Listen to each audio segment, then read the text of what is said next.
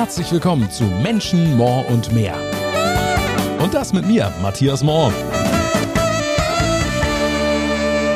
Ahoi, ihr Lieben. Herzlich willkommen zu dem Podcast mit Gästen, die mal im engeren und mal im weiter oder mal im weiteren Sinne mit der Kreuzfahrt zu tun haben. Wir sind schon bei Folge 8 angelangt und ich muss sagen, ehrlicherweise Asche auf mein Haupt, denn ausschließlich waren bisher Männer zu Gast. War keine Absicht, aber hat sich irgendwie so ergeben. Mein heutiger Gast, muss man sagen, hat jetzt allerdings auch einen Job, wo ich befürchte, dass es gar nicht so viele Frauen gibt, die ihn machen. Ja, das äh, klären wir gleich. Und das Ganze ist dieses Mal erstmals eine Premiere, denn es ist eine Aufzeichnung muss man wirklich so sagen, bei mir im Schlafzimmer. Also ist jetzt kein neuer Sex-Podcast. Nee, ich bin auch alleine hier. Ähm, es ist nämlich so, dass die Akustik hier in meinem Kleiderschrank sehr gut ist. Also ich hänge jetzt hier halb in meinem Kleiderschrank zwischen dunkelblauem Anzug und grauem Jackett. Äh, und ähm, ja, mein Gast ist zugeschaltet per WhatsApp. Das geht ja alles heute. Ähm, kennengelernt haben wir uns kürzlich auf der Atania und ja, irgendwie war unsere zwei Wochen Reise zu kurz, um mal diesen Podcast auf, aufzuzeichnen. Und mein Gast war als Künstler an Bord und zwar in einem Bereich, ganz spannend, das wollte ich als Kind auch mal werden, nämlich Zauberer. Und deswegen äh, denke ich, können wir einiges besprechen heute. Herzlich willkommen, Kai Oliver Borchers, besser bekannt als Calibo. Hallo und herzlich willkommen, ebenfalls von mir. Ja, in deinen Kleiderschrank. Ja, ganz genau. Auf dem Schiff hatte ich, glaube ich, gar keiner Kai genannt, oder?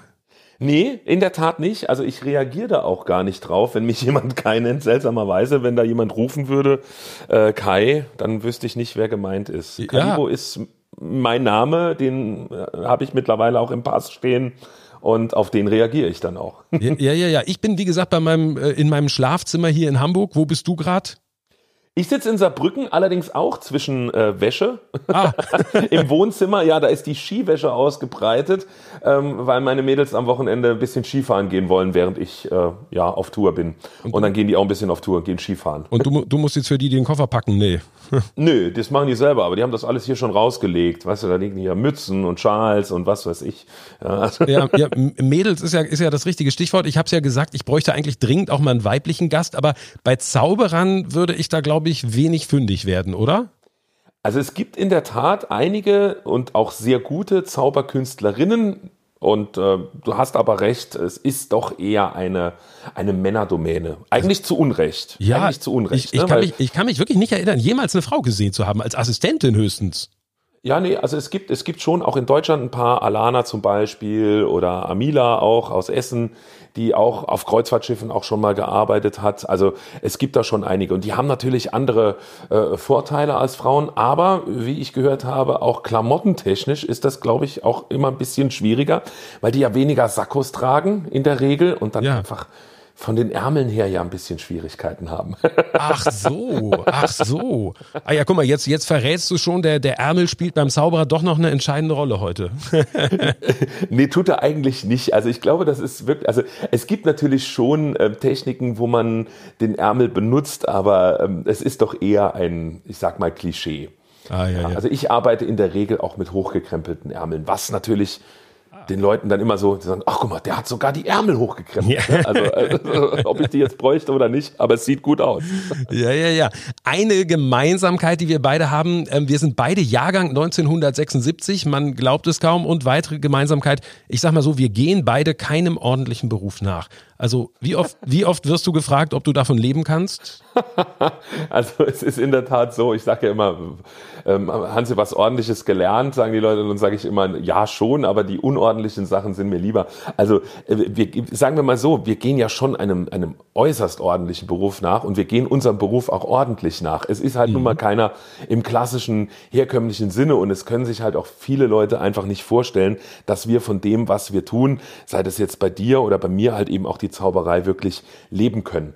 Ähm, aber es ist de facto so. Also ich bin jetzt seit, seit 14 Jahren äh, Berufszauberer oder gehe jetzt ins 15. Jahr als Berufszauberer, lebe also ausschließlich von dem, was ich auf der Bühne mache. Ja, was für mich, für mich ist das wenig überraschend, aber es ist halt doch so, ne, dass das, also bei mir ist es wirklich was, das ist dann immer so ein mitleidiger Blick, so, Ja, so nach dem Motto, die Leute denken dann immer so, naja gut, er hatte halt dann so, ein, so ein Lifestyle, er lässt sich halt mit den Reisen, also das ist dann so deren Wahrnehmung, so nach dem Motto, der macht das eigentlich nur, damit er viel reisen kann. Und, ja, äh, ja, dann ist es immer so, ja, so nach dem Motto, naja, also nur von den Reisen kann man ja wohl nicht leben und wie, wie läuft das Ganze denn und so. Ja, da kann ich mir vorstellen, ne? wir sind ja dann doch in einer Welt, ja, wo es dann doch immer noch ein bisschen äh, äh doch sehr anerkannt ist, wenn man jetzt irgendwie eine Festanstellung hat, möglicherweise noch genau. in einem ganz klassischen Unternehmen ja, aber ich meine, gut, ist, ist halt so, ne? Ich meine, ich erkläre es ja, dann immer. Wir haben uns dazu entschieden, genau. Ja, ja, ja. ja.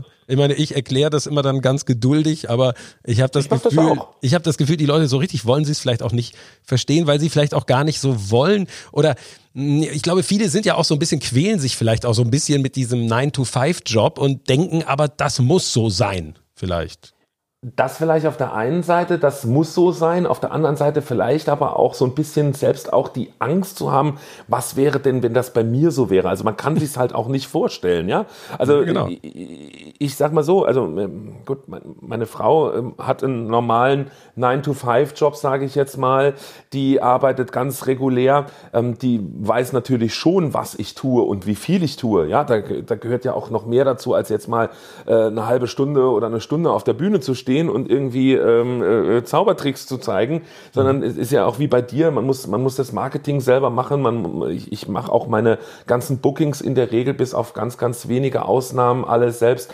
Du machst Akquise, du kümmerst dich um deinen Instagram und Facebook, das gehört auch dazu.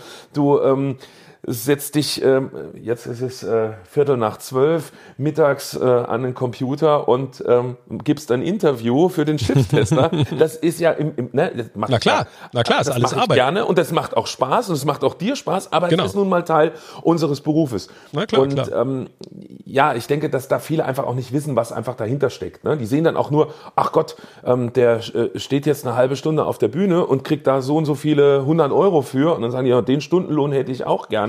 Ähm, so die andere Geschichte, dass du äh, aufbauen, anfahren, hinfahren, rückfahren, die ganzen Versicherungen, die wir alle selber zahlen müssen. Du bist ja auch klar, selbstständig, ja, ja, du weißt, was das, was das alles mit sich bringt. Das gehört halt alles dazu. Und wenn ich das dann runterrechne, auf, also wirklich alles, was auf einen Stundenlohn runterrechne, da wäre so ein 9-to-5-Job in der Regel schon lukrativer. also nicht immer, aber manchmal. Nicht immer, ja, ja, aber ja, manchmal. Ja, ja, ja, ja. Musst du dann, wenn, wenn deine Frau arbeitet, musst du dann auch so Hausmannstätigkeiten da machen? Na, was heißt muss, aber gehört ja schon dazu dann eigentlich, ne?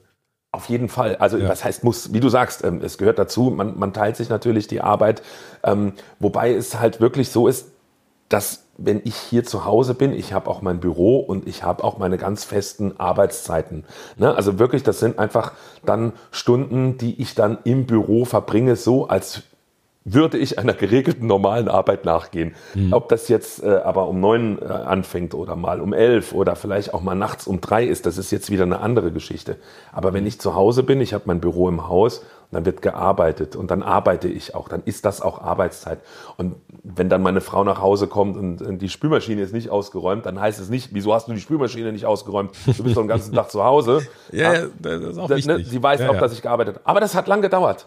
Ja, na klar, das, klar. Ja, das hat lang gedauert. Weil das kenne ich. Auch da, ne? ja, ja, ja, ja, ja da ist die, die, diese, diese Verständlichkeit halt dann einfach, ne? Du bist ja da, da kann, kannst du dich auch drum kümmern. Ne? Kannst auch mal ja, gucken, natürlich, dass die Spülmaschine. Gut, ich gehe mit dem Hund raus. Jetzt vielleicht nicht in der nächsten halben Stunde, weil es gerade in Strömen regnet, aber das sind so Sachen, das macht man natürlich und man teilt sich natürlich schon die Arbeit. Ja, ja, klar. Ich habe ja auch nun lange von zu Hause gearbeitet und da war das dann auch mal so, dass die Leute es eigentlich nicht kapiert haben, so nach dem Motto, der hat immer Zeit, um Kaffee zu trinken oder der hat doch wohl immer Zeit und so und ja, das verstehen sie nicht. Jetzt, wo ich seit Jahren immer äh, in dem Büro sitze, da ist es dann, da ist es dann so, dass die Leute höchstens mal fragen, naja, wollen wir Mittagessen gehen, so, also wie es ganz normal ist. Aber die gehen nicht mehr davon aus, dass ich irgendwie gar nichts mehr mache. Ähm, ähm wir wollen ein bisschen mehr noch über die Zauberei sprechen. Wie alt warst du denn, als du so mit diesem Thema Zauberei, ja, ich sag mal, infiziert worden bist?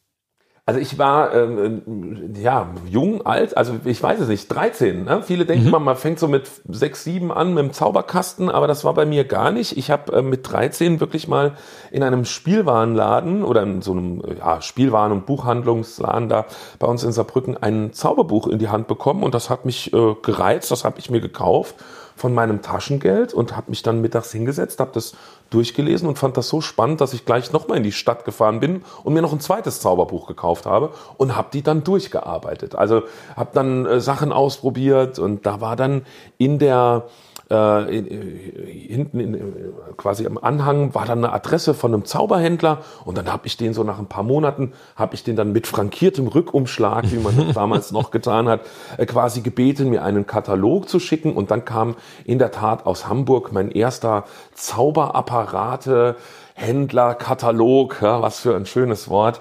Mhm. Und da habe ich dann so die ersten, sage ich jetzt mal, professionelleren Kunststücke mir dann quasi vom Taschengeld gekauft oder halt eben auch zum Geburtstag schenken lassen von den Eltern. Und so mit 14, 15 habe ich dann angefangen, wirklich Auftritte zu machen. Also so, ne, mal klar, natürlich, man fängt an für Freunde und für Familie und irgendwann haben die das dann alle alles gesehen und dann habe ich so mit 15, 16 gesagt, oh gut, jetzt muss ich gucken, wie ich an Publikum komme. Und wenn äh, das Publikum nicht zu mir kommt, gehe ich zum Publikum und dann bin ich in der Tat äh, in Saarbrücken, äh, in Saarbrücker Zoo gefahren und habe gesagt, ich bin Zauberer, ich würde gerne sonntags mittags hier bei euch vorne da irgendwie Straßenzauberei machen. Geht das? Und ah. klar, natürlich, warum nicht? Ah. Und dann habe mhm. ich da quasi angefangen mit Straßenzauberei. Genau. ah, das jahrelang gemacht. Spannend. Ja, ja, ja, ja, ja. Du hast gerade gesagt, Stichwort Zauberladen und da haben wir uns schon auf dem Schiff drüber unterhalten, weil das ist genau. auch eine weitere Gemeinsamkeit, dass ich da auch mal dann vor Ort war. Ich glaube, Wandsbeker Chaussee 43. Wandsbeker Chaussee, genau. Mhm. Ja, ja, ja, ja, ja. Da Zauberbartel hießen die, kann man ja, sagen. Ja, genau, genau. nicht mehr, genau. Bist du da auch mal, bist du da auch mal direkt im Laden gewesen? Ich bin da in der Tat mal direkt im Laden gewesen, da war ich aber schon so 19 oder 20, ah, ähm, hatte da schon etliches bei denen bestellt auch und ähm, da war ich mit einem Freund von mir unterwegs, da haben wir uns ein Wohnmobil gemietet über die Sommerferien, irgendwie so drei Wochen oder so und sind dann durch Deutschland gefahren und haben in, in, Großstädten Straßenzauberei gemacht. Und dann mussten wir natürlich auch nach Hamburg und dann mussten wir natürlich auch zu Zauberbartel. Natürlich. Ja, ja, ja, ja, na, na, klar, genau. Straßenzauberei, darf man das so einfach? Kann man sich da einfach hinstellen und, und sagen, man zaubert da jetzt? Oder, oder kommen dann da Behörden und sagen so, das geht aber eigentlich nicht?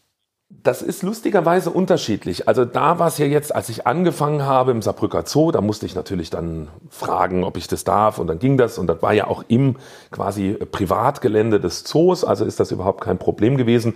Und wir haben damals eigentlich, als wir das gemacht haben, nie gefragt. Wir sind einfach irgendwo hingegangen, wo viele Leute waren. Also man sucht sich natürlich so seine Spots ähm, und dann hat man sich da hingestellt, wo halt eben viel Durchgangsverkehr war, vielleicht viele Touristen waren und dann haben wir da einfach angefangen. Da hat eigentlich auch so bis auf ein, zwei Mal, wo dann irgendjemand kam und uns weggeschickt hat, gesagt, nee, hier könnt ihr das nicht machen, ja, dann holst du halt dein Zeug und dann gehst du halt. Ne? Ja, Aber ja. sonst ist da nie irgendwas passiert. Aber es ist strenger geworden. Ich habe immer noch eine sehr, sehr starke Beziehung zur Straßenzauberer-Szene, ähm, gebe auch Seminare über Straßenzauberei für Zauberer, mache ganz viele äh, Straßentheaterfestivals und so. Es ist wirklich schwieriger geworden mit der Straßenzauberei. Also es gibt das in dem Sinne noch, also ich, ich kann ja, mich nicht ja. erinnern, hier mal in Hamburg irgendwie jemanden, ich meine, was man im Ausland natürlich sieht, das hat aber mit Straßenzauberei, sage ich mal, nichts zu tun, sind so, ich sag mal, Hütchenspieler, ne?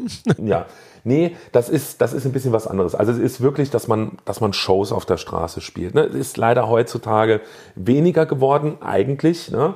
Ähm, ja. Es gibt noch, gibt noch äh, Städte, wo das noch gelebt wird, aber du hast in der Regel auch eher Musiker oder irgendwelche, so diese, diese Statuen oder sowas. Aber Zauberer gibt's auch immer mal wieder in, in der letzten Zeit halt eben hauptsächlich auf Festivals. Aber es sind halt keine Hütchenspieler, sondern wirklich Leute, die Entertainment machen. Jongleure hat man auch öfters mal noch. Ja, ja, ja, genau. Wieder mal. Ne?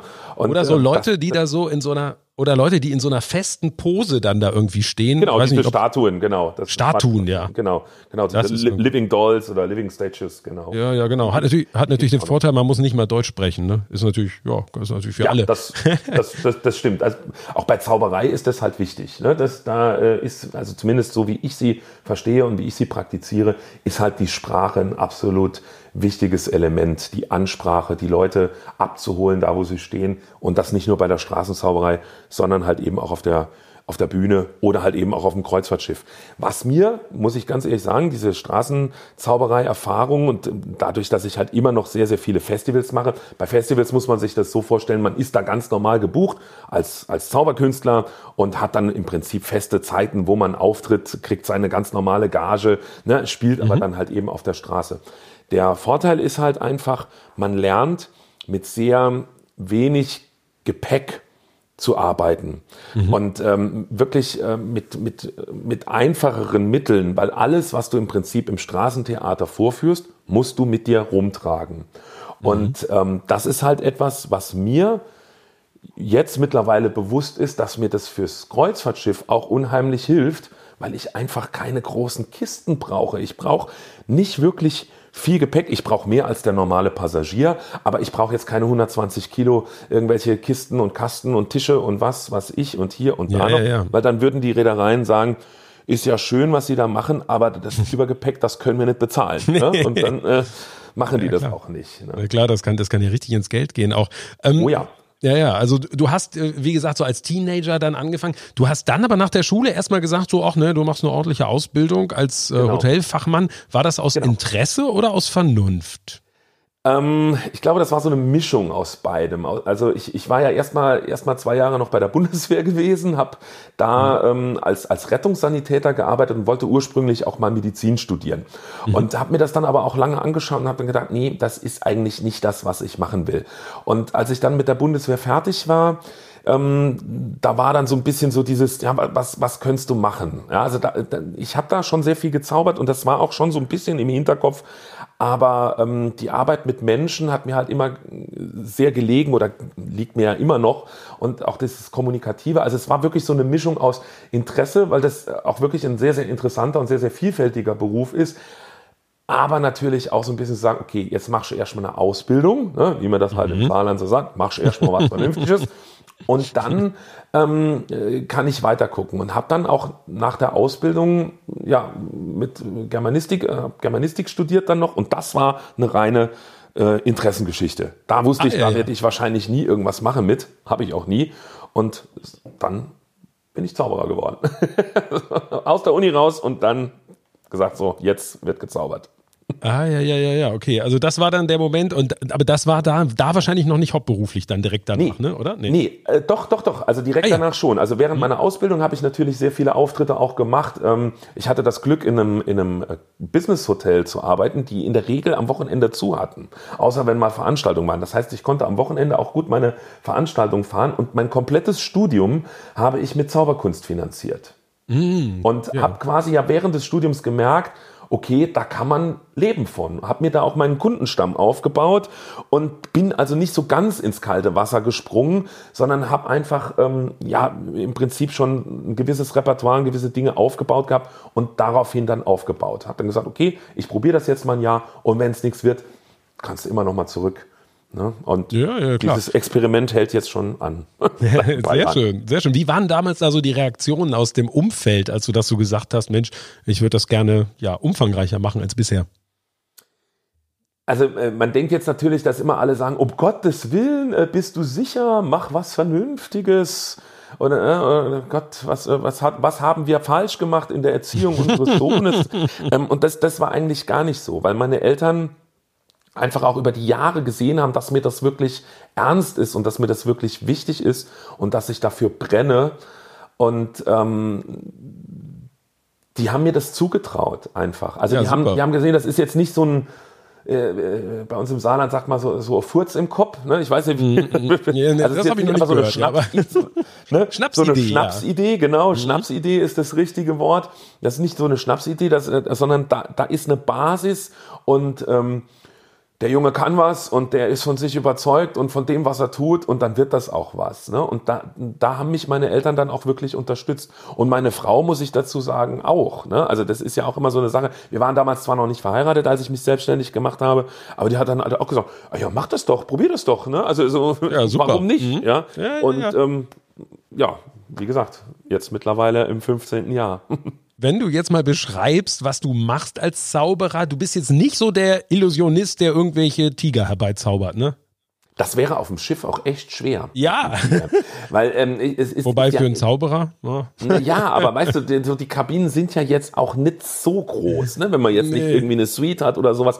Und das ist schon, weißt du, wenn du da immer so ein, so ein Raubtier in der, in der da, da beschweren sich dann auch die, die Kabinenstewards und so, das gibt Ärger. Nee, also ja, Tiere auf dem Schiff, nein, ist, ist auch in der Tat wirklich nicht mehr erlaubt. Schon seit äh, vielen, vielen Jahren darf man keine Tiere mehr mit aufs Schiff nehmen. Das war früher üblich, dass man auch mit Tauben auf dem Schiff gezaubert hat. Ja, ja. Ah, also ich kenne noch Zauberer, die mit Tauben gearbeitet haben. Und als ich mit Kreuzfahrten angefangen habe, äh, 2006, war das auch noch explizit gesagt, ähm, auf unseren Schiffen ist es verboten, Tiere mitzunehmen, beziehungsweise auf dieser oder jener Reise ist es verboten, Tiere mitzunehmen. So mittlerweile ist das natürlich völlig undenkbar, aber damals war es wirklich so, dass es extra noch reingeschrieben haben, weil man ja davon ausgehen kann, dass man vielleicht doch jemanden hat, der was mitbringt. Ne? Ja, ja, ja. Und das, was und das, was du machst, ist, ich glaube, der Fachbegriff ist, ist das Close-Up-Magie. Also so Sachen, wie kann man es beschreiben, so aus der Nähe nee. oder? Nee, also, also Close-Up mache ich auch, aber nicht auf dem Schiff. Also Close-Up ist ja wirklich Tischzauberei, dass man so von ah, Tisch ja. zu Tisch mhm. geht und an den Tischen direkt für die Leute unmittelbar vor ihren Augen äh, Wunder zeigt. Ähm, das, was ich mache, beschreibt man eigentlich so mit, mit, mit dem Englischen dann eher so als Stand-up Magic oder Stand-up Comedy Magic. Das ist eigentlich mhm. das, was es am besten beschreibt. Ist das was, was es früher auch schon gab, so? Oder, oder ist das eigentlich eine neuere Entwicklung, dass man dann irgendwann so die Zauberei gekreuzt hat, sage ich mal, mit so mit, mit Stand-up-Comedy? Also natürlich gab es sowas früher auch der Begriff ähm, äh, für das war etwas altbackener, das, das nannte man früher nannte man das Salonmagie oder mhm. oder Kabarettzauberei. Ne? Also das, das mhm. gab schon immer ja auch ähm, Zauberkünstler, die in, in Kabaretts aufgetreten sind, die auch lustig waren ne? für die damalige Zeit, sage ich jetzt mal, und da halt eben Sachen gemacht haben. Ähm, wenn ich heute sage, äh, äh, kabarettistische Sprechzauberei, kann sich da eigentlich kaum noch jemand was drunter vorstellen. Ich habe das in der Tat früher äh, ganz am Anfang auch so beschrieben, dass ich äh, kabarettistische Sprechzauberei mache. Da war dann auch manchmal so das Missverständnis, ja, mache sie denn so politisches Kabarett? nee.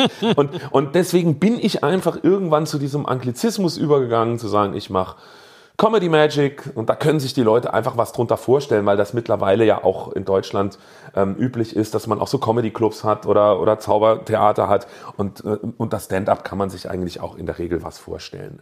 Und ich mache jetzt nicht nur Comedy und ich mache nicht nur Zauberei, sondern es ist halt eben eine Mischung aus beidem, zumindest in einigen Programmen, nicht in allen. Ich habe ja, ja verschiedene ja. Programme. Wobei im Saarland findet man auch Angriffspunkte, glaube ich, für Politikkabarett, ne?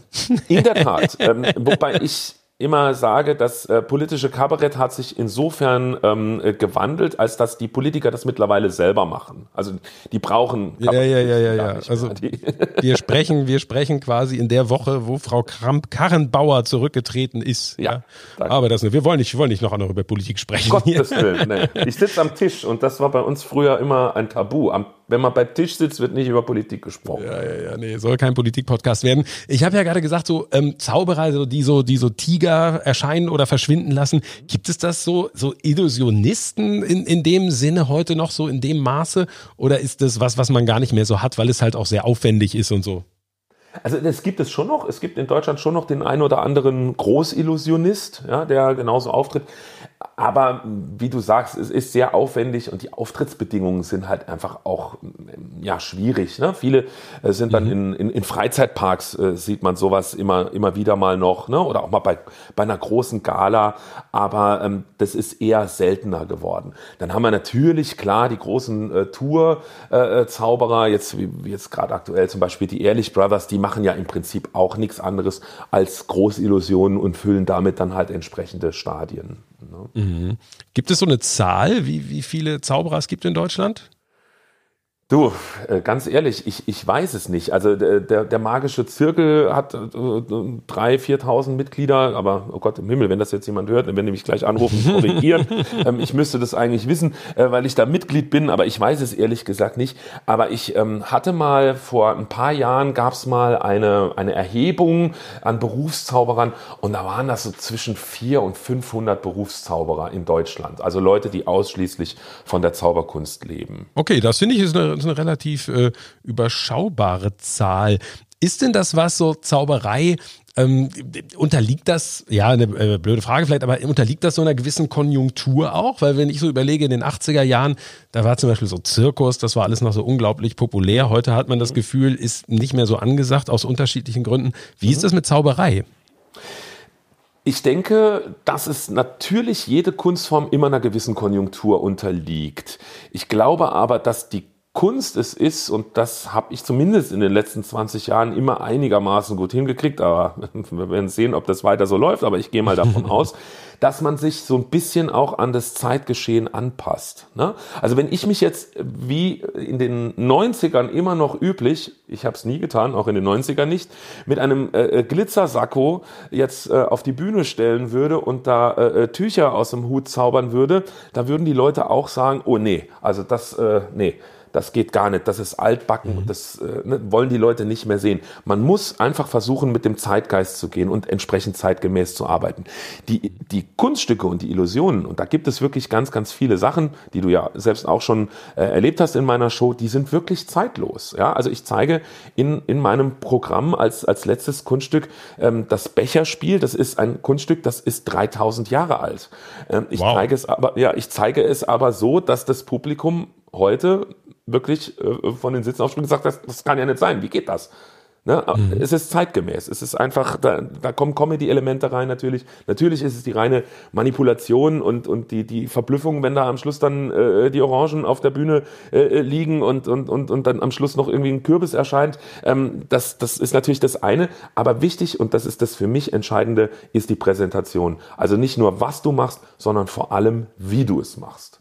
Mhm. Jetzt äh, machst du das ja nun schon wirklich einige Jahre, zauberst auch für Kinder zum Beispiel. Mhm. Hat sich das eigentlich irgendwie verändert, wie so das Publikum darauf reagiert, was du machst? Nee, glaube ich nicht. Also ähm, natürlich hast du immer wieder mal solche Aussagen wie, ach, ähm, da gab es doch mal diesen Zauberer im Fernsehen mit der Maske, der sowas äh, erklärt hat. Ähm, das kam eine Zeit lang relativ häufig oder äh, Nachfragen nach anderen Zauberern, die irgendwie Straßenzauberei im Fernsehen gemacht haben, so David Blaine oder Dynamo. Da kommen schon immer wieder mal Leute und es kommen auch Leute, die dann sagen, ich habe mal bei YouTube habe ich mal so einen Trick erklärt bekommen und da ist so einer, der sowas beibringt. Wie sehen Sie denn das?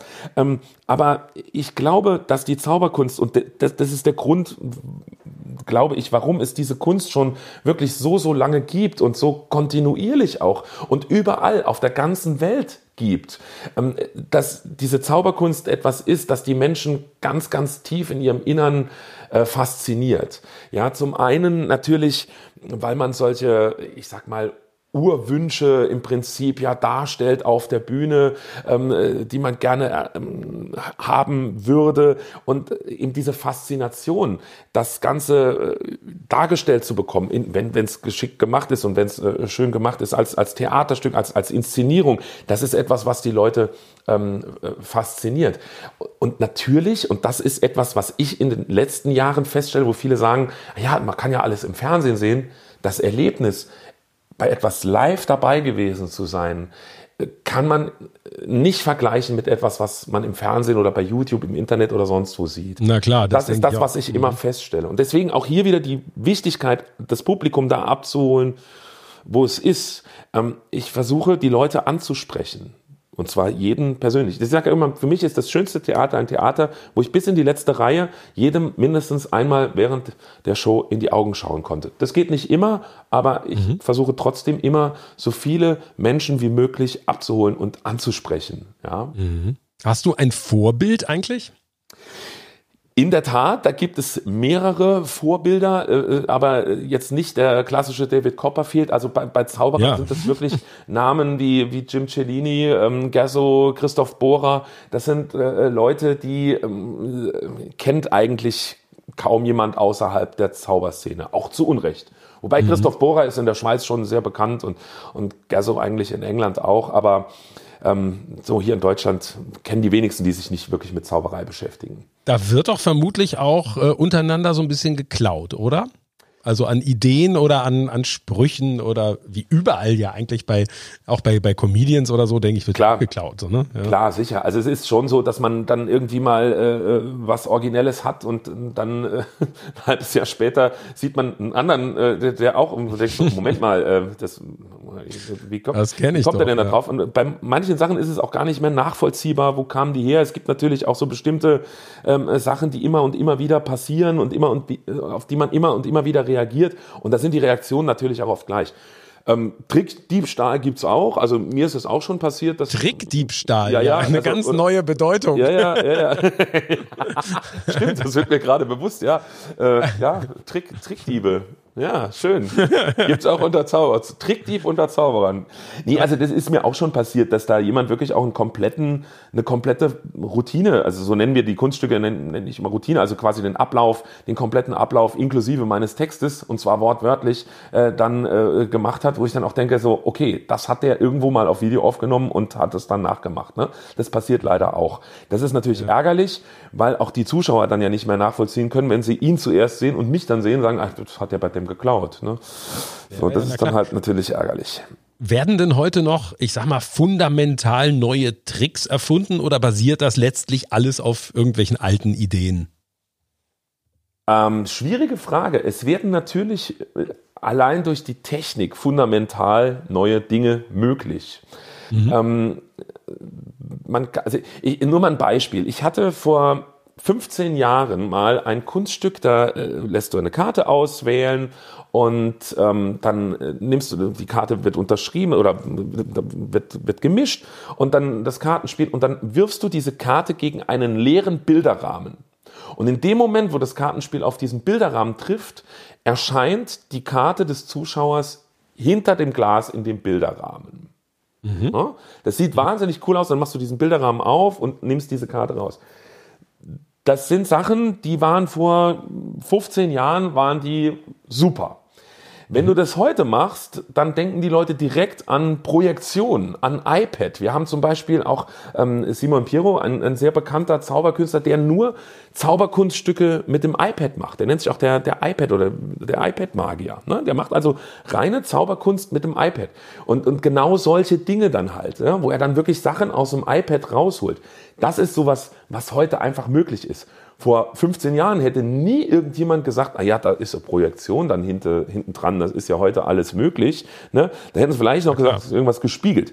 Das sind einfach Dinge, die sich, die sich wandeln. Es gibt also schon Möglichkeiten, Dinge neu zu machen, aber sehr, sehr viel. Und selbst bei der iPad-Zauberei basiert auf alten Techniken. Weil wenn mhm. der sein iPad in der Hand hält und da erscheint ein roter Ball auf diesem iPad und er tippt diesen Ball an und der rollt und dann nimmt er diesen Ball raus, ist da ein altes Kunststück mit verarbeitet. Ja, klar, was man dann eben zeitgemäß angepasst hat. Genau. Wenn du nun was Neues machst, wie lange übst du daran? Also wenn ich was Neues mache, wenn, nein, ich, nein, ich, bin ja, ich bin ja ständig auf der Suche, gerade auch, weil ich ja sehr häufig auf, auf Schiffen unterwegs bin, da ja auch ein, ein sehr, sehr großes Stammpublikum ist, da muss ich schon immer äh, so einmal im Jahr eine neue Show dann auch spielen, das ist ganz klar. Ähm, mhm. Aber wie lange übe ich? Das kommt echt auf den Trick an. Also das, äh, das, das kommt wirklich drauf an, was es ist. Also die, das rein technische übt man natürlich schon einige Wochen. Und die, die schwierige Phase des Übens oder des Probens ist eigentlich ähm, das Publikumsmanagement. Das heißt, zu sehen, wie bringe ich das an den Mann. Also du kannst alles planen, du kannst alles ähm, äh, händisch quasi, sage ich jetzt mal, einstudiert haben, bis alles sitzt. Du kannst es durchchoreografiert haben, aber dann fängt für mich die eigentliche Erprobungsphase an, dass ich äh, schaue, wie ich das Publikum dazu bringe, das genauso cool zu finden wie ich. Mhm. Also das ja. heißt, dieses Proben, wie würde man, macht man das auch mal vor dem Spiegel oder vor einer Kamera? Mhm. Ich meine, gut, da hast du, hast du jetzt kein Publikum, ne? Aber also du meinst oder das, Kamera? Rein, das rein technische. Das rein technische. Mhm, ja. ähm, mittlerweile, mittlerweile vor der Kamera. Früher vorm Spiegel, wobei ich festgestellt habe, dass sich meine Körperhaltung vom Spiegel äh, immanent äh, geändert, also durch das Üben vom Spiegel ändert sich die Körperhaltung, weil man ja mhm. sich selbst auf die Hände schaut und man sollte sich natürlich nicht auf die Hände schauen, wenn man das mit den Händen macht. Aber das ist etwas, wenn du das 300 Mal vom Spiegel gemacht hast, machst du das auch auf der Bühne. Deswegen mhm. äh, probe ich mit Kamera und äh, mit Testpublikum. ah, tatsächlich. Ja, ich habe ja, ich habe ja eine 14-jährige Tochter, die muss ja auch mal was machen hier. Die muss manchmal ja, ja. die muss dann auch manchmal Winkel überprüfen, die du mit der Kamera nicht überprüfen kannst. Genau. Ja, ja, ja, ja, ja. Ah, ja, stimmt. Das ist, das ist ja ganz ja. wichtig, ne, dass es von allen Seiten auch äh, passt, ne? Unter Umständen ja. Also beim Straßentheater auf jeden Fall.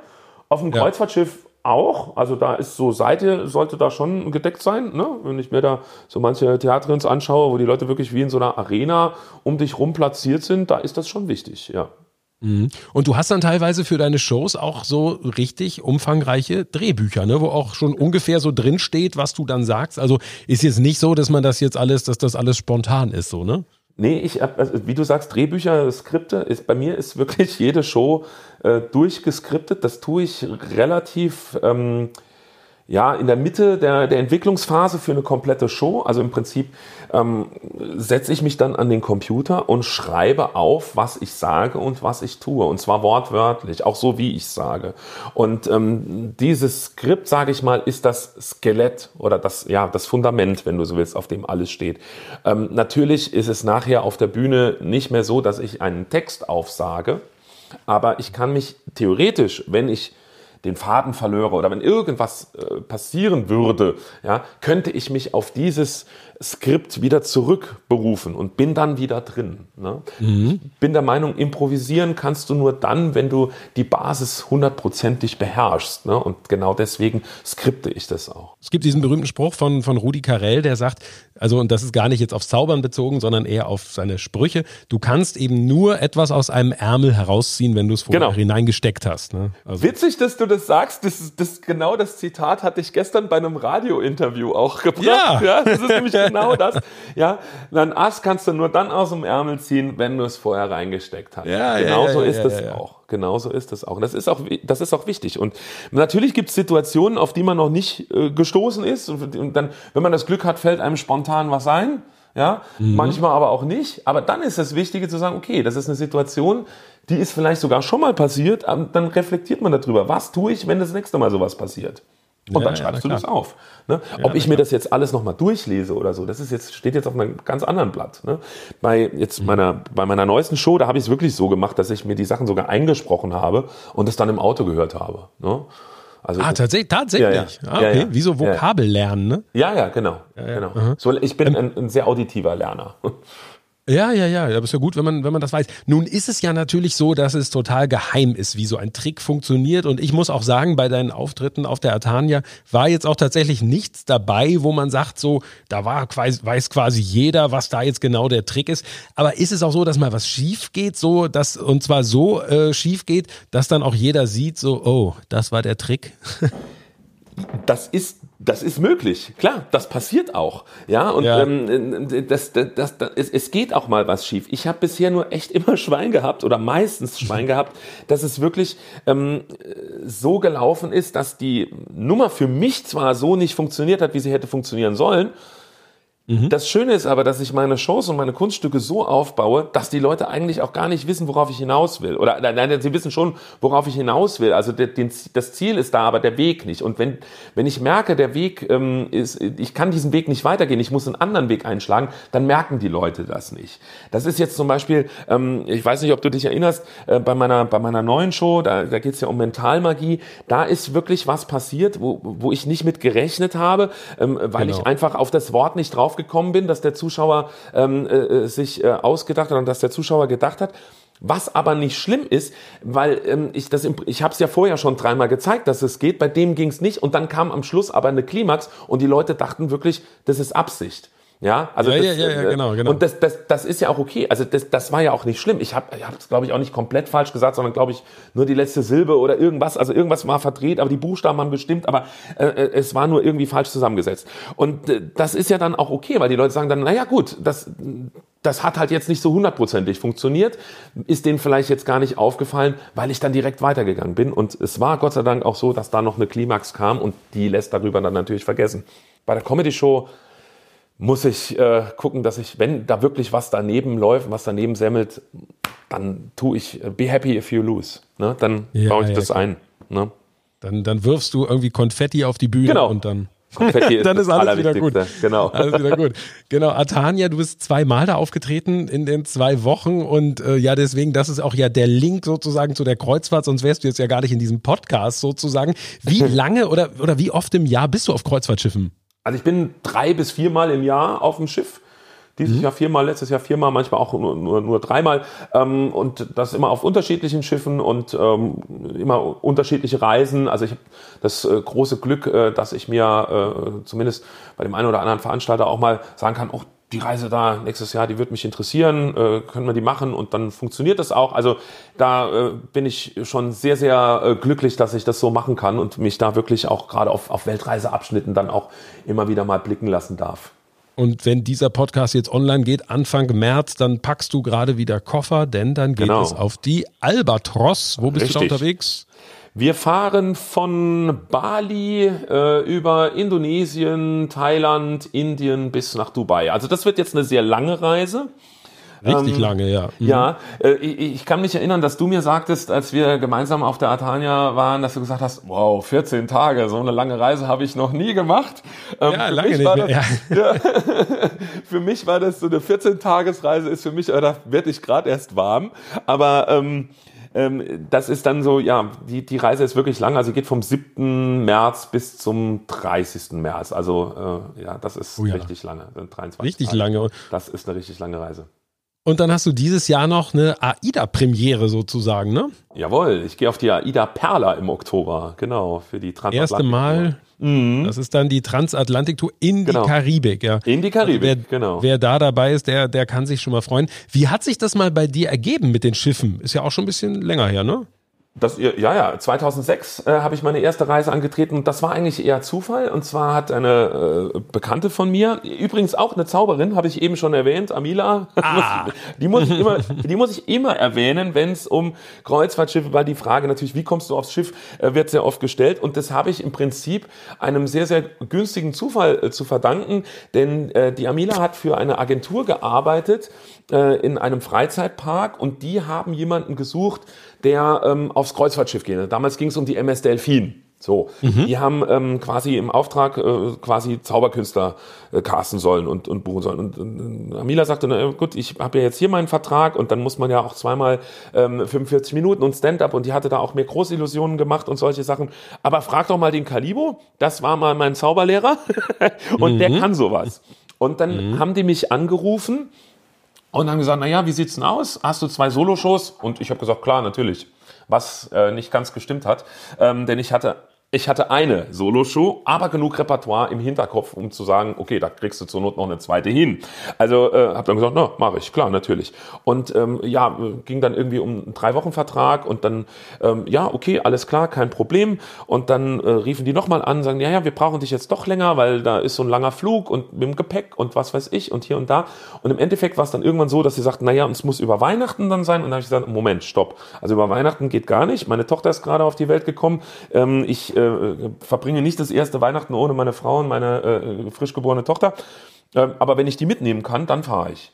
Und, ah, ja. mhm. und das Ende vom Lied war, dass ich dann drei Monate ähm, als Zauberkünstler auf der MS Delfin war und meine Frau und meine Tochter dann insgesamt auch zweieinhalb Monate mit waren. Die sind dann für die letzte Reise sind die dann nach Hause geflogen. Ja, das, ja, das ist ja nicht schlecht. Da habe ich richtig, richtig gelernt. Also da wirklich muss ich ganz ehrlich sagen, da waren viele äh, Kreuzfahrer, ältere Kreuzfahrer kennen vielleicht Ernst Hermann noch. Da war so ein wirklich legendärer Kreuzfahrtdirektor, äh, die Stimme von der Brücke. Der hat mir unglaublich äh, viel beigebracht über die Arbeit der Zauberer am, oder was man, wie man auf dem Schiff arbeitet.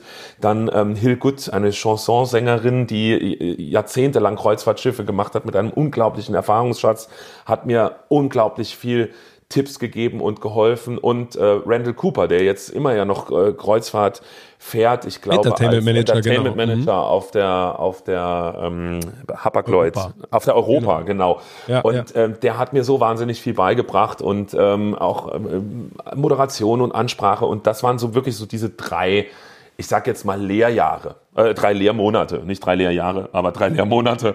Und ähm, danach war ich fit und dann ging so eins ins andere über. Ne? Dann, ja, wie das dann so ist. Hat dir das gleich gefallen mit der Kreuzfahrt? Äh, ich ich kann es ehrlich gesagt gar nicht mehr sagen. Also ich, ich, bin, mhm. ich bin, als ich nach drei Monaten vom Schiff gegangen bin, äh, mit einem lachenden und einem weinenden Auge gegangen. Lachenden, weil ich dann nach drei Wochen dann wieder meine Familie sehe ähm, mit einem weinenden Auge, weil ich äh, einfach wirklich unglaublich tolle Zeit da verbracht habe mit einem großartigen Team auf einem ja auch wirklich sehr kleinen Schiff und das sehr, sehr familiär gewesen ist. Ähm, ich habe glaube ich, von Anfang an äh, nicht das Gefühl gehabt, dass ich dahin gehöre. Aber dass ich das machen will. Also die ersten, die ersten drei, vier Wochen waren schon schwer, muss ich ganz ehrlich sagen. Also das war schon so, weil ich ja wirklich so aus einem, aus einem ganz anderen Metier komme und da halt auch sehr, ähm, äh, ich sag mal jetzt beim Publikum erstmal die ein bisschen aufgeschreckt habe. Ne? Und da also mhm. hast du schon gemerkt, ich war sehr, sehr progressiv, so wie ich an Land auch arbeite. Und da habe ich aber dann natürlich relativ schnell gemerkt, okay, da musst du zurückfahren. Und dann ging es. Ne? Dann ging es. Mittlerweile kann ich mir es nicht mehr vorstellen ohne Schiff. also ich bin absolut verrückt nach Meer, genau.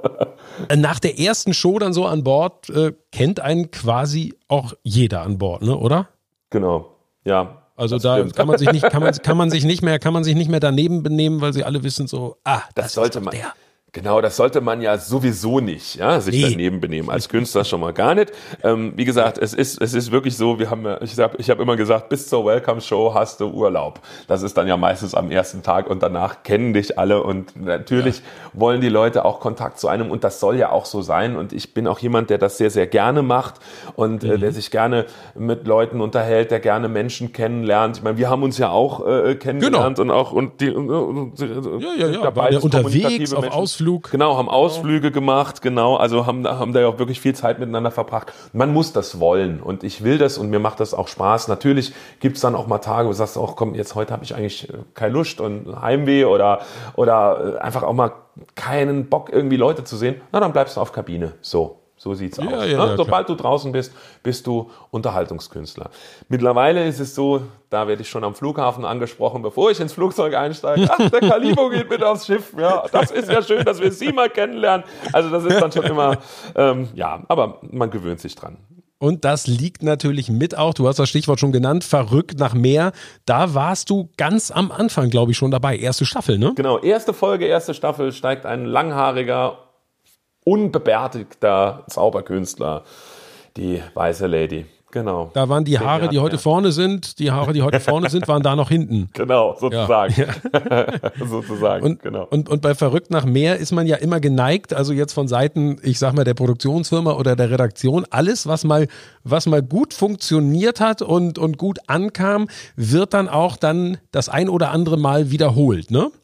Also die Leute, die schon mal da waren, genau. ähm, die, die werden dann also. immer wieder genau, auch gebeten. Genau. Wie, wie häufig warst du schon dabei oder in wie vielen Staffeln oder in wie viel? Also äh, ich, wenn ihr jetzt den Podcast hört, liebe Zuhörer, dann ähm, ah, duzt du die Leute eigentlich? Ich habe jetzt da. Ja, ja, ja, ja, okay. Ja, ja klar, ja, ja. Wer wie viele Staffeln war schon dabei? Ja, es ist jetzt so, ähm, wenn ihr jetzt diesen Podcast hört, dann ist gerade die äh, zehnte Staffel äh, gestartet, die Südafrika-Reise, die wir im Oktober quasi gemacht haben. Also ich bin seit der ersten Staffel bis jetzt dabei. Immer wieder mal. Ja, ja, und da merkt man, ich glaube, verrückt nach mehr hat einfach eine irre Kraft. Ne? Also, dass Leute einen da wahrscheinlich auch mal im Alltag auch erkennen, oder? Ja, das ist, das ist, das ist wirklich so. Also du ne, gerade auch wenn, wenn irgendwo was wiederholt wird, ne? die werden ja auch ständig wiederholt und ähm, du merkst dann auch immer regional, dann kommen irgendwelche E-Mails aus Brandenburg und dann weißt du, ach guck mal hier, da wird jetzt gerade verrückt nach mir wiederholt. Und das ist auch wirklich so. Und natürlich wird man auch auf der Straße erkannt, ganz klar, gerade auch wenn neue Staffeln laufen. Was ich immer sehr, sehr witzig finde, natürlich, der Kreuzfahrer, das ist eine eingeschworene Gemeinschaft, die kennen das alle, die gucken das auch alle und dann kennen die einen auch und die wissen das auch alle. Aber was ich manchmal ganz süß finde, ist dann, wenn, also das passiert mir leider sehr häufig, muss ich jetzt erzählen, ist eine kleine Anekdote, da gibt's dann Leute, die sagen dann, wir sind doch auch schon mal zusammengefahren. Da sag ich, ja, das äh, kann, kann gut sein. Ja, damals, ähm, 2000, 2014, Ostsee, auf der XY. Da sag ich, nee, aber 2014 war ich nicht auf diesem Schiff. Doch, doch, das sind Sie gewesen. Das war unsere einzige Kreuzfahrt. Wir sind jetzt das zweite Mal an Bord und Sie waren da auf jeden Fall mit. Sag ich, nee, also ich bin noch nie auf diesem Schiff gefahren. Es, also das, vielleicht verwechseln Sie mich. Nee, nee, Sie sind doch der Zauberer. Ja, ja, genau. Ja, der mit den Orangen. Ja, ja, genau. Und der mit den orangenen Socken. Ja, ja, das bin ich. Ja, aber dann sind wir doch zusammen gefahren. Wo sollen wir uns denn sonst erkennen? Und dann weiß ich immer schon, die kennen mich nicht wirklich, sondern die kennen mich aus dem Fernsehen. Und dann ist mir das aber immer schon fast peinlich zu sagen, ja, kann das sein, dass sie mich vielleicht aus Verrückt nach mehr kennen? Und dann fällt ihnen die Kinnlade runter und so, ah ja, stimmt. Also das ist wirklich so, ich habe das so, also wirklich häufiger schon festgestellt, dass die Serie wirklich so, ein, äh, ja, so, so, so eine Wirkung hat, dass die Leute einfach denken, man kennt die Leute, die da auf dem Schiff sind. Und das finde ich eigentlich sehr, sehr schön, weil äh, im Prinzip ja.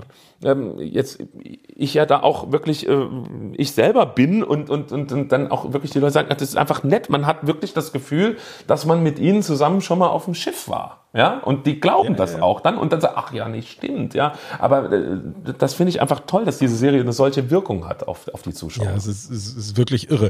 Was ich wirklich toll finde, du machst auf den Schiffen auch etwas, äh, was in keinem Vertrag steht. Du zauberst für die, ich sag mal, für die wichtigsten Beine an Bord, wenn man ehrlich ist, nämlich für die Crew. In welcher Sprache denn eigentlich? Also äh, wenn ich für die Crew äh, auftrete, dann spiele ich natürlich auf Englisch, weil mein mhm. äh, ja, Philippinisch, Indonesisch, Indisch ist nicht gut genug. da spiele ich komplett auf Englisch, genau. Was heißt, was heißt Simsalabim auf Englisch? Simsalabim. Ehrlich? ja, wirklich. Und Abracadabra Simsalabim. ist Abracadabra, ja. natürlich. Ne? Also man sagt wirklich auch Simsalabim. Wobei ähm, es gibt noch einen anderen englischen äh, Zauberspruch, der äh, aber, glaube ich, wirklich nur im englischsprachigen Bereich unterwegs ist. Das ist Alakazam. Aber den, den, also mit, mit, mit äh, Abracadabra oder Simsalabim, das verstehen die. Hokuspokus zum Beispiel, ähm, mhm. weiß ich nicht, ob, ob das verstanden wird. Das ist ja eher eine, eine Verballhornung, äh, die in Deutschland entstanden ist. Also nur mal das triviales Wissen, das, das, ne, das kommt von Hockes Corpus Meum, äh, mhm. dies ist mein Leib. Also im Prinzip, wenn du zur Kommunion gehst, ja, dann hat der ah. Priester auf Latein gesagt, Hockes Corpus Meum und mhm. dies ist mein Leib für dich gegeben und so weiter und so fort. Und da die Leute mhm. kein Latein sprachen und die Priester wahrscheinlich dann auch nicht immer so deutlich gesprochen haben, hat man das dann irgendwann so umgewandelt und hat dann gesagt, mach kein Hokuspokus. Daher kommt ah. das Wort Hokuspokus. oder was gibt was gibt's was gibt's noch? Lirum, La, Lirum, Larum, Löffelstiel oder irgendwie so? Ja, das ist sind das eher so Kinderabzählreime. Ach gut, bei, bei so, äh, ja. Harry Potter gibt es natürlich ganz viele, aber die sind natürlich ah. auf dieses Genre dann, äh, beziehungsweise auf diese, auf diese Buchserie dann äh, begrenzt.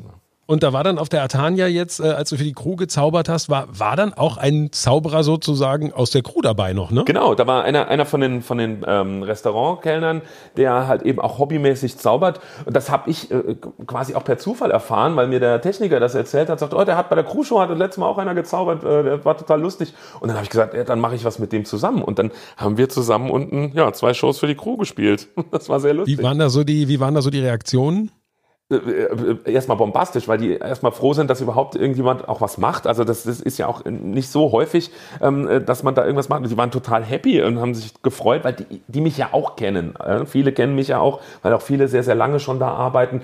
Die kriegen aber ja von den Shows nichts mit. Also die wissen, ist der Zauberer und so. Und dann, dann sind die einfach froh, dass da was passiert. Dann hast du Leute da sitzen, die sonst in der Wäscherei arbeiten oder unten im, im Maschinenraum. Ähm, die sind froh um jede Abwechslung. Dann hast du ein internationales Publikum, ein wesentlich jüngeres Publikum natürlich. Das rockt man. Mhm. So, Ende. da wird gerockt. Ja, ja, ja klar, klar. Ja, da geht's anders ab. Da geht's anders ab als oben in der Showlounge. Das, äh, so viel, so viel kann ich verraten. Ja. Auf jeden Fall. Ja, wer nun sagt, Mensch, den äh, Calibo, den würde ich eigentlich auch gerne mal engagieren als Zauberer, der kann dann auf eine wunderbar einfache Webseite gehen, nämlich calibo.de. Ähm, als der Name, da, da gab es, wie, wie lange vorher, vor dem Sichern der Webseite sozusagen, gab es den Namen? Oder oh. hast du damals gleich gesagt, oh, es muss ein Name sein, wo die Domain noch frei ist? Nee, also der Name ist ja ein Bestandteil aus, also ist ja eine Zusammenfassung meiner, meiner Namen, meiner Geburtsnamen Kai Gen Oliver mhm. Borchers, Calibo. Genau. So. Und ähm, der war, war frei, wer nennt sich Calibo? Also, ne? und der war frei. Ich habe das mittlerweile auch als Markennamen eintragen lassen und es steht auch in meinem Reisepass. Also ähm, ist das, die, die war frei weiß nicht, es gibt eine Stadt auf den äh, Philippinen, die, die äh, ist eine Provinzhauptstadt irgendwie, die heißt auch Castro. Das habe ich aber auch das erst, witzig. Das habe ich aber auch erst vor ein paar Jahren erfahren. Ja, hat mir ein Filipino ja, erzählt. Ja, ja. Seine Mutter kommt daher. Und dann Ach, da gibt es einen witzig. Flughafen, also ich habe einen eigenen Flughafen, der heißt wirklich Calibo Airport. Finde ich total klasse. ja, witzige Geschichte. Ja, mein Lieber, vielen Dank, dass du dabei warst. Ich hoffe, wir sehen uns mal wieder an Bord, ne? Das wäre sehr, sehr schön. Vielleicht fährst du ja mit auf der Perla dann die Transatlantik. Dann kannst du mir das Schiff ja. sagen, weil du kennst das ja bestimmt schon. Ich kenne das kenn Schiff das schon. ja noch nicht. Ja. Ist halt für dich ein bisschen was anderes, weil du dann ja in so einem Theatrium mal zaubern musst. Ne? Das ist wie Straßenzauberei, Matthias. Ah, ja, stimmt. ja, ja stimmt. Auf der anderen Seite genau, wie, wie so eine Piazza sozusagen. Genau, perfekt, ne? ja, perfektes Ambiente. Ja, genau. Also vielen, vielen Dank, dass du dabei warst. Und ähm, ja, ich würde sagen, ähm, euch auch fürs Zuhören vielen Dank. Äh, es wäre super, wenn ihr eine Bewertung abgeben könntet, bei iTunes zum Beispiel oder wenn ihr es bei YouTube gehört habt. habt da freue ich mich ganz besonders. Sagt euch mal, wie es auch so, euch so auch so thematisch gefallen hat. Es war ja jetzt mal so ein bisschen mal ein ganz anderes Thema, über das wir heute gesprochen haben. Ja, und ähm, ja, und ansonsten, wenn es euch gefallen hat, würde ich äh, sagen, hören wir uns beim nächsten Mal wieder. Also bis dahin, tschüss. Ciao. Menschen, More und mehr. Neue Folgen immer am ersten Donnerstag im Monat, überall wo es Podcasts gibt.